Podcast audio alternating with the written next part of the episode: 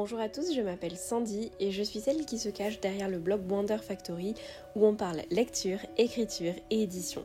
Après mon master en imaginaire et jeunesse littéraire, j'ai travaillé en librairie et en médiathèque, mais j'ai surtout monté ma propre maison d'édition Magic Mirror. Je suis heureuse de vous retrouver dans ce podcast pour partager avec vous autour de ces sujets qui me sont si chers. Bienvenue à vous dans ce quatrième épisode où je vous propose un exercice un peu particulier. Pour moi, écrire va de pair avec lire. Je me trompe peut-être, mais à mes yeux, on ne peut pas écrire si on ne lit pas. La lecture alimente et construit notre écriture. Aussi, je trouve intéressant de me pencher sur les livres qui me marquent, qui me bouleversent ou qui provoquent une réaction chez moi, même négative. Je les analyse, j'essaie de comprendre comment l'auteur est parvenu à me remuer. Et je trouve cet exercice à la fois passionnant et formateur.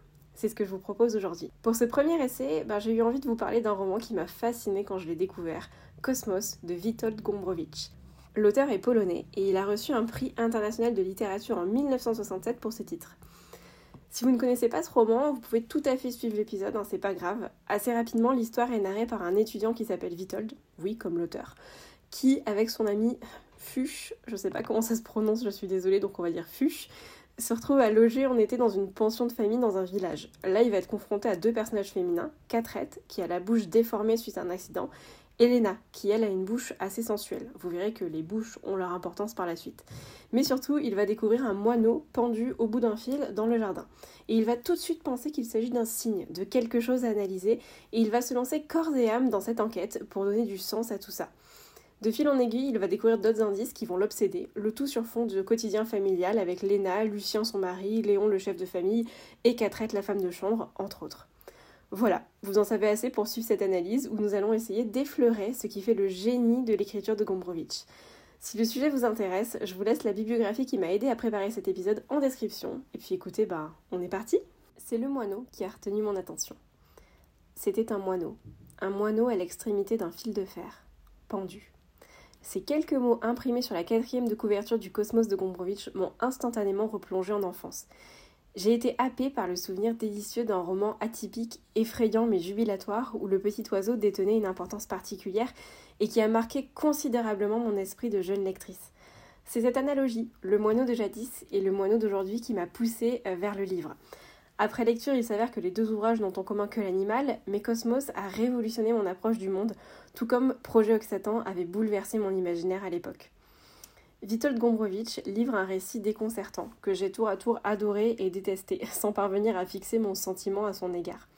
Toutefois, plus j'ai réfléchi au sujet de Cosmos, plus j'ai l'impression de découvrir de nouvelles strates de sens qui me renvoient à un autre niveau de compréhension et qui témoignent à mes yeux du génie propre à cet auteur. Cosmos est un roman qui s'appréhende sur la durée, dont les mots doivent décanter dans notre esprit pour révéler leur portée profonde aux significations exponentielles. Mais se dévoile-t-il réellement? L'ouvrage est mystérieux, hypnotique, mais surtout problématique, ne serait-ce que dans sa définition. Est-ce un roman policier ou relève-t-il de l'autobiographie psychologique dans la mesure où l'auteur et le narrateur portent le même prénom? Pourquoi un tel roman? Quel but s'était fixé Gombrowicz quand il a conçu Cosmos? Les a-t-il atteints? Comment s'y est-il pris? Le livre recèle-t-il des choses indépendantes de la volonté de l'écrivain? Nous mènerons cette analyse en suivant trois axes de réflexion, la psychologie des personnages et les symboles, le motif de la verticalité ou la religion dans Cosmos, et enfin la velléité d'organiser le chaos avec des mots. En 1962, dans son journal, Gombrowicz s'interroge sur la nature du roman policier et déclare, je cite, Mon Cosmos sera une sorte de récit policier. Les dés sont jetés. Le futur sera, celle le sort de Cosmos. C'est effectivement un récit policier, Witold se comporte en véritable enquêteur et collecte puis analyse laborieusement tous les indices pour savoir qui a tué l'oiseau. Plusieurs suspects sont passés au crible par notre Sherlock et le lecteur est tenu en haleine jusqu'aux dernières lignes par un suspense violent. Les polars traditionnels tendent vers deux pôles. L'énigme, le récit du crime résolument tourné vers le passé, qui a tué Et l'enquête, l'aventure, liée au futur, l'assassin sera-t-il démasqué? C'est cette tension narrative qui engendre le suspense. Pour Cosmos, ben, c'est plus difficile à définir. Ce qui pourrait tenir lieu de scène de crime, donc le moineau pendu, est tout de suite envisagé comme la première pièce à conviction d'une longue série de preuves. Preuves de quoi? Le lecteur l'ignore. Vitold de même, il a l'intuition nébuleuse qu'il y a quelque chose à découvrir derrière cet oiseau pendu, c'est ce qui motive la recherche éperdue d'indices, mais de fait, il n'y a ni meurtre, ni victime, ni mobile, du moins au début du roman puisqu'en effet Vitold franchit la ligne entre enquêteur et meurtrier quand il tue et pend le chat de Léna, mais cet acte n'est qu'un écho en forme de prolepse à la pendaison finale de Lucien, le mari de Léna. Ainsi, la scène de crime se trouve à la fin du roman, après l'enquête, peut-être même à cause de l'enquête. Étrange construction du roman policier, comme si l'investigation avait eu lieu à rebours de son objet. Cette inversion justifie alors la périphrase modalisatrice de l'auteur, une sorte de récit policier. Quand le livre se clôt, aucune énigme n'a été résolue. L'important n'était donc pas le résultat, mais bien le cheminement, l'itinéraire psychologique de Vitold. Comme le souligne Pancrasie, il n'existe aucun lien avéré entre les signes qu'il croit déceler, les bouches, les mains, le moineau, la flèche, le bout de bois, si ce n'est l'envie frénétique de Vitold d'établir un lien entre. De facto, la vie psychique du narrateur est plus animée que le récit factuel. Des éléments tendent à prouver que ce qui est notable dans Cosmos, bah, c'est avant tout l'aventure intérieure. La narration relate ses pensées en train de se formuler. On peut lire de nombreuses phrases inachevées, des répétitions, des questions du personnage à lui-même. Le roman devient plus un récit de pensée qu'un récit de faits. On peut même aller plus loin en suspectant Gombrowicz d'avoir voulu retranscrire une pensée vive en action, la réalité d'un esprit qui analyse et enregistre les détails les plus insignifiants du quotidien. Il dit dans son journal qu'il écrit un roman, je cite, sur la formation de la réalité. Comme le définit Pierre Salgas, la réalité dans Cosmos, bah, c'est un essaim de choses, de pensées, qui se répètent et prennent de l'ampleur dans la mesure où Vitold en a fait son obsession. Vitold passe la majeure partie du roman à alimenter ses nombreuses obsessions, et en effet certaines idées vont l'obnubiler et l'assujettir jusqu'à le rendre psychotique. Il a beau être la voix du narrateur, on ne sait pas grand-chose de Vitold, si ce n'est qu'il cherche à s'évader d'une vie familiale un peu pesante. Il n'est pas non plus doté de descriptions physiques, ainsi le lecteur ne se fait une image de lui qu'à travers ses pensées qu'il nous livre. Le personnage est alors entièrement défini par ses manies, réduit aux corrélations qui le hantent. On pourrait définir un véritable mécanisme de l'obsession dans Cosmos. Ça commence par une image, un objet du quotidien auquel Vitold va prêter une attention particulière, prenons par exemple la bouche de Catrette. Le fait même de cette focalisation va rendre l'élément suspect aux yeux du narrateur va alors se mettre en marche le redoutable processus d'association, la bouche de Catrette associée virtuellement à celle de Léna, censée donner du sens, justifier la concentration anormale de Vitold. Des analogies y découle une idée. Catrette est un être libidineux et entraîne Léna dans sa dépravation. Et cette idée va le harceler sans relâche et prendre de l'ampleur jusqu'à devenir presque autonome. Le personnage finira même par comparer ses idées obsédantes à un monstre tentaculaire qui le contrôle. Jean-Marie Benoist, dans ses travaux, parle d'un univers symptomatique, d'un syndrome qui se construit peu à peu et devient pressant, urgent. L'emploi de termes médicaux place Vitol dans une position de malade mental, soumis à sa perception obsessionnelle de la réalité. Aux moineaux et aux bouches s'ajoutent les mains, la théière, le miel, la flèche, le chat. Cependant, le thème le plus récurrent est le motif de la pendaison. Il va donner un rythme spécifique au récit, cadencé par quatre pendaisons le moineau, le bout de bois, le chat et Lucien. On remarquera que chaque pendaison gagne en gravité. D'un moineau sauvage, on passe au bâton dans un mur du jardin, donc qui pénètre le cercle intime, au chat domestique de Léna, pour finir avec son mari. Le moineau et Lucien fonctionnent comme un binôme. L'un est le reflet de l'autre. Si l'on peut fortement suspecter un suicide, hein, l'identité du bourreau de Lucien ne sera jamais clairement révélée, tout comme celle de la personne qui a tué l'oiseau. De plus, ils sont tous deux trouvés dans un bosquet et que la pendaison du chat est un écho à celle de l'homme. Ils sont tous deux rattachés affectivement à Léna. D'ailleurs, Vitold étrangle le chat la nuit où il espionne Lucien et Léna dans leur intimité. D'autres pendus sont évoqués, mais n'apparaissent pas au sein de l'espace diégétique, comme un poulet euh, ou la pendaison de Léna prospectée à plusieurs reprises par le narrateur.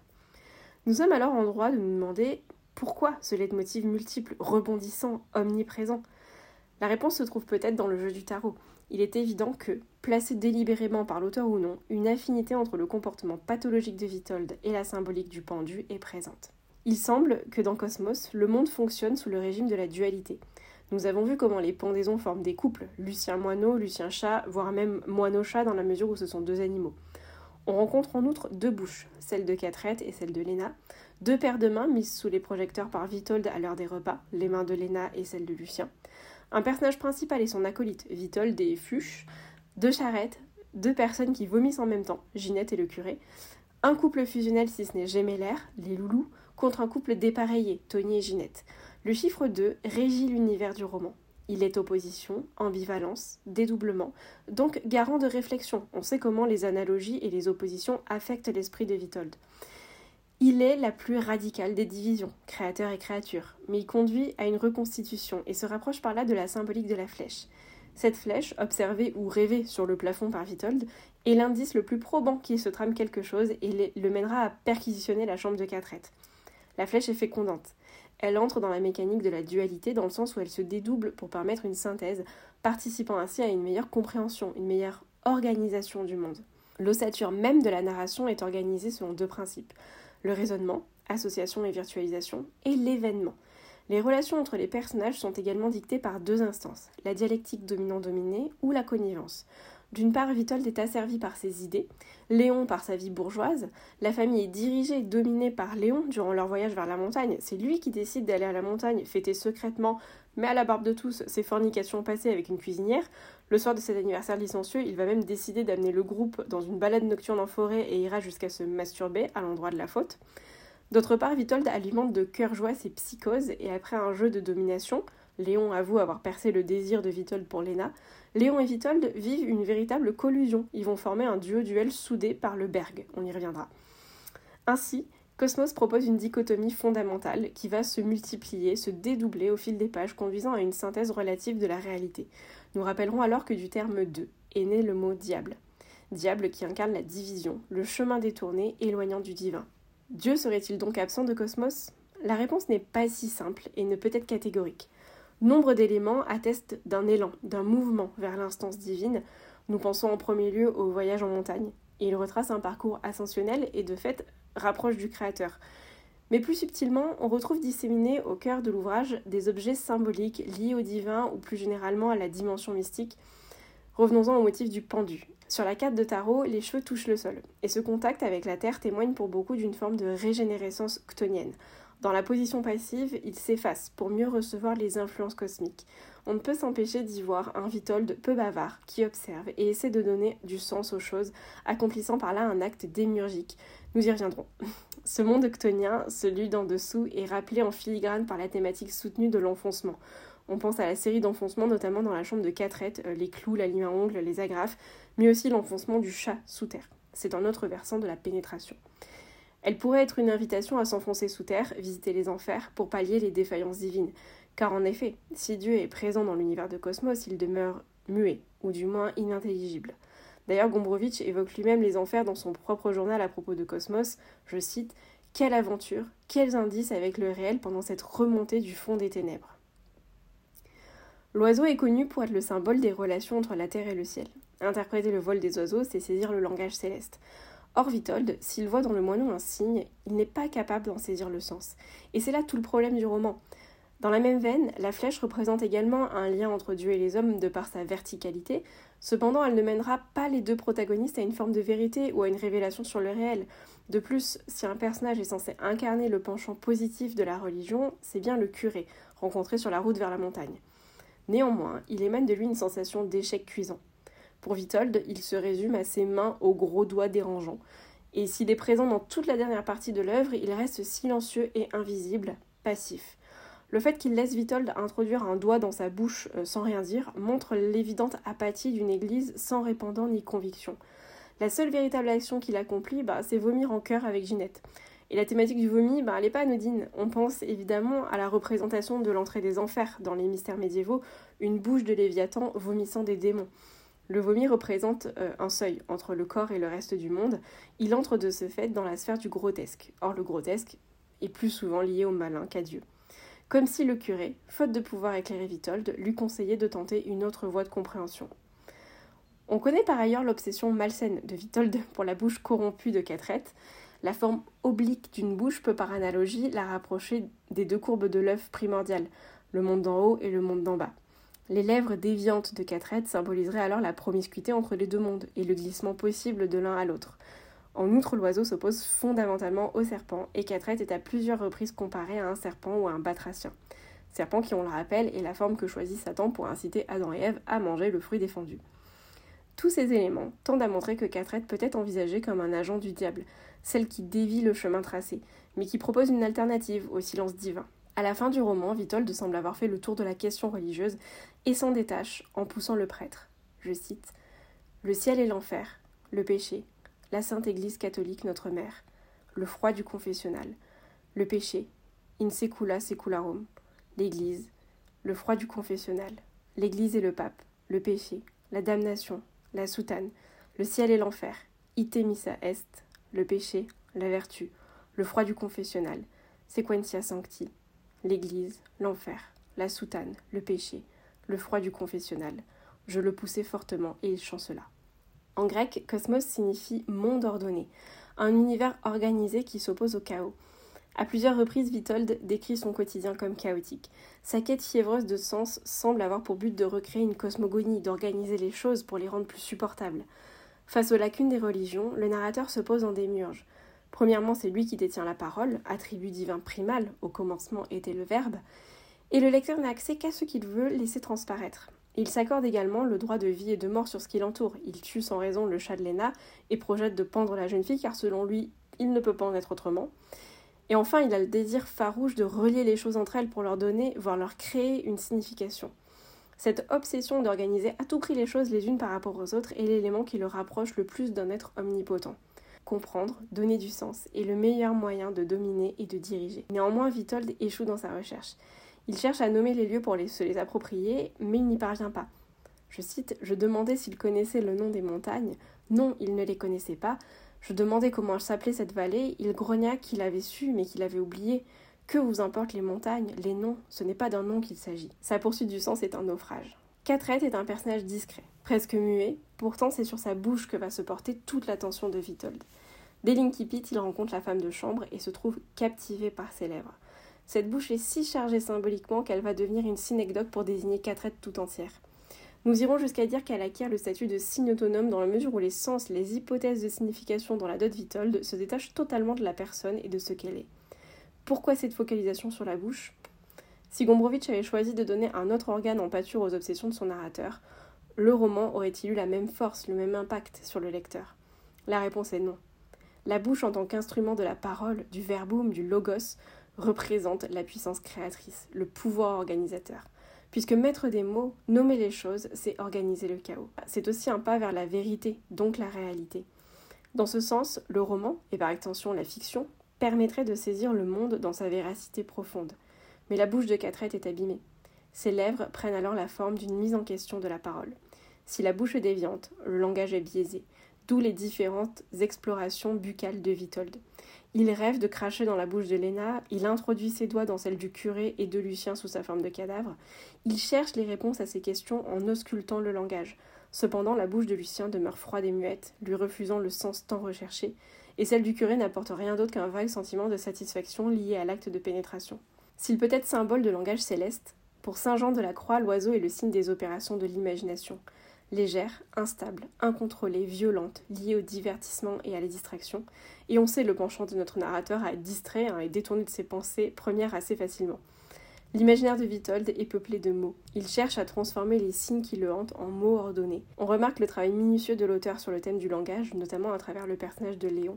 Il s'approprie la langue en réinventant des mots grâce à des latinisations incongrues. Son instant de gloire dans le roman est lié au langage, c'est la fameuse scène du Berg, euh, Léon manie cet avorton de mots dont la signification est connue de lui seul et il va peu à peu en faire découvrir le sens à Vitold sans l'expliquer ni le définir, seulement en utilisant le système flexionnel et dérivationnel et en l'employant dans différents contextes. C'est d'ailleurs la source de leur connivence. Berg semble désigner le phénomène d'attraction-répulsion envers la sexualité, donc quelque chose qui n'est pas encore vraiment nommé par la langue. Et dans son journal, Gombrowicz insiste sur l'importance de la forme, du signifiant et donc du langage. Son roman recèle une réflexion profonde sur les mots, il interroge notre rapport à la langue, par là il met aussi en question son vécu d'écrivain et remet en doute le romanesque. On pense notamment au début du dernier chapitre où Vitold exprime son incertitude quant à qualifier son œuvre narrative. Je cite Il me sera difficile de raconter la suite de cette histoire. D'ailleurs, je ne sais pas si c'est bien une histoire. On hésite à appeler histoire une telle accumulation et dissolution continuelle d'éléments. Cosmos, c'est l'histoire d'une quête, la recherche désespérée de la phrase parfaite, du mot juste. Nous avons l'impression diffuse que Gombrowicz nous parle là de son expérience d'écrivain. Pancrazi synthétise cette intuition qui habite le roman comme une métaphore filée. Gombrowicz décrit la fatigue même de l'écriture, ces heures harassantes où elle s'apprête à naître, où la pensée, dans une surexcitation désemparée, une battue affolée de sens, court d'une image à l'autre, d'un mot à l'autre, sans parvenir à se fixer dans une phrase, à découvrir une forme. Fin de la citation. Il ira jusqu'à parler de harcèlement du verbe envers un auteur qui cherche à vider son esprit pour y puiser l'inspiration. L'état dans lequel il peint l'écrivain ressemble à s'y méprendre à la situation intellectuelle de Witold. Le narrateur vit dans un univers où tout symbolise, où tout sursignifie. Dans son journal, Gombrowicz définit la conscience comme un piège pour elle-même et il met en garde contre les pièges intellectuels que sont les analogies, les symétries, les oppositions, les poursuites de liens et de sens. Autrement dit, il souligne les dangers de l'interprétation à tout prix. Un texte n'est-il pas plus beau, plus saisissant, son souvenir plus tenace quand il garde une part de mystère? Par ailleurs, Vitold échoue dans son désir désespéré d'interpréter les événements. Il est ardu de lire les pensées, les envies et les buts d'un autre être. Aussi, la science de l'interprétation, et donc par extension de l'étude littéraire, ne peut être que pure spéculation. Ou alors elle doit se concentrer uniquement sur ce que renferme le texte en lui-même, par lui-même, sans tenir compte de ce qu'a voulu ou non y mettre l'auteur. Et même de cette façon-là, l'interprétation demeure subjective. Il semble que Gombrowicz souhaitait retranscrire l'état d'une pensée pure, fusante. Son journal donne accès à la forme de sa pensée. Je cite microcosme, macrocosme, mythologisation, distance, écho, irruption brutale d'une absurdité logique, scandaleux, point de repère, Léon célébrant son office, etc., etc., etc. Elle est visiblement hachée, entrecoupée et foisonnante, comme celle de Vitold, son personnage narrateur en train d'élaborer son récit. Des similitudes entre l'écrivain et son personnage portent à croire que Gombrowicz nous invite à pénétrer son quotidien d'auteur, à percer son rapport à l'écriture et à la réalité, à vivre son lien avec les mots, à ressentir les jubilations et les difficultés de l'acte de création. Il nous offre un récit tant captivant que déroutant, qui remet en cause le romanesque, le langage et l'interprétation abusive, mais sans jamais avoir de sens catégorique, laissant libre cours au lecteur pour explorer sa propre relation avec la fiction et le langage, entre le sens et la forme. Alors que j'étais en première année à la fac de lettres modernes, une de mes professeurs affirmait qu'il n'y avait pas de vrai roman sans questionnement sur la langue, sans bouleversement des mots. Cosmos est un roman, dans ce qu'il y a de plus authentique. Merci à tous de m'avoir écouté jusque-là. J'espère que cet épisode un peu plus long que les autres et un peu différent aura su vous intéresser. Je vous invite à me retrouver sur les réseaux sociaux et sur mon blog et n'oubliez pas que vous avez toute la bibliographie en description. Je vous souhaite de merveilleuses lectures, de belles découvertes et je vous dis à la prochaine.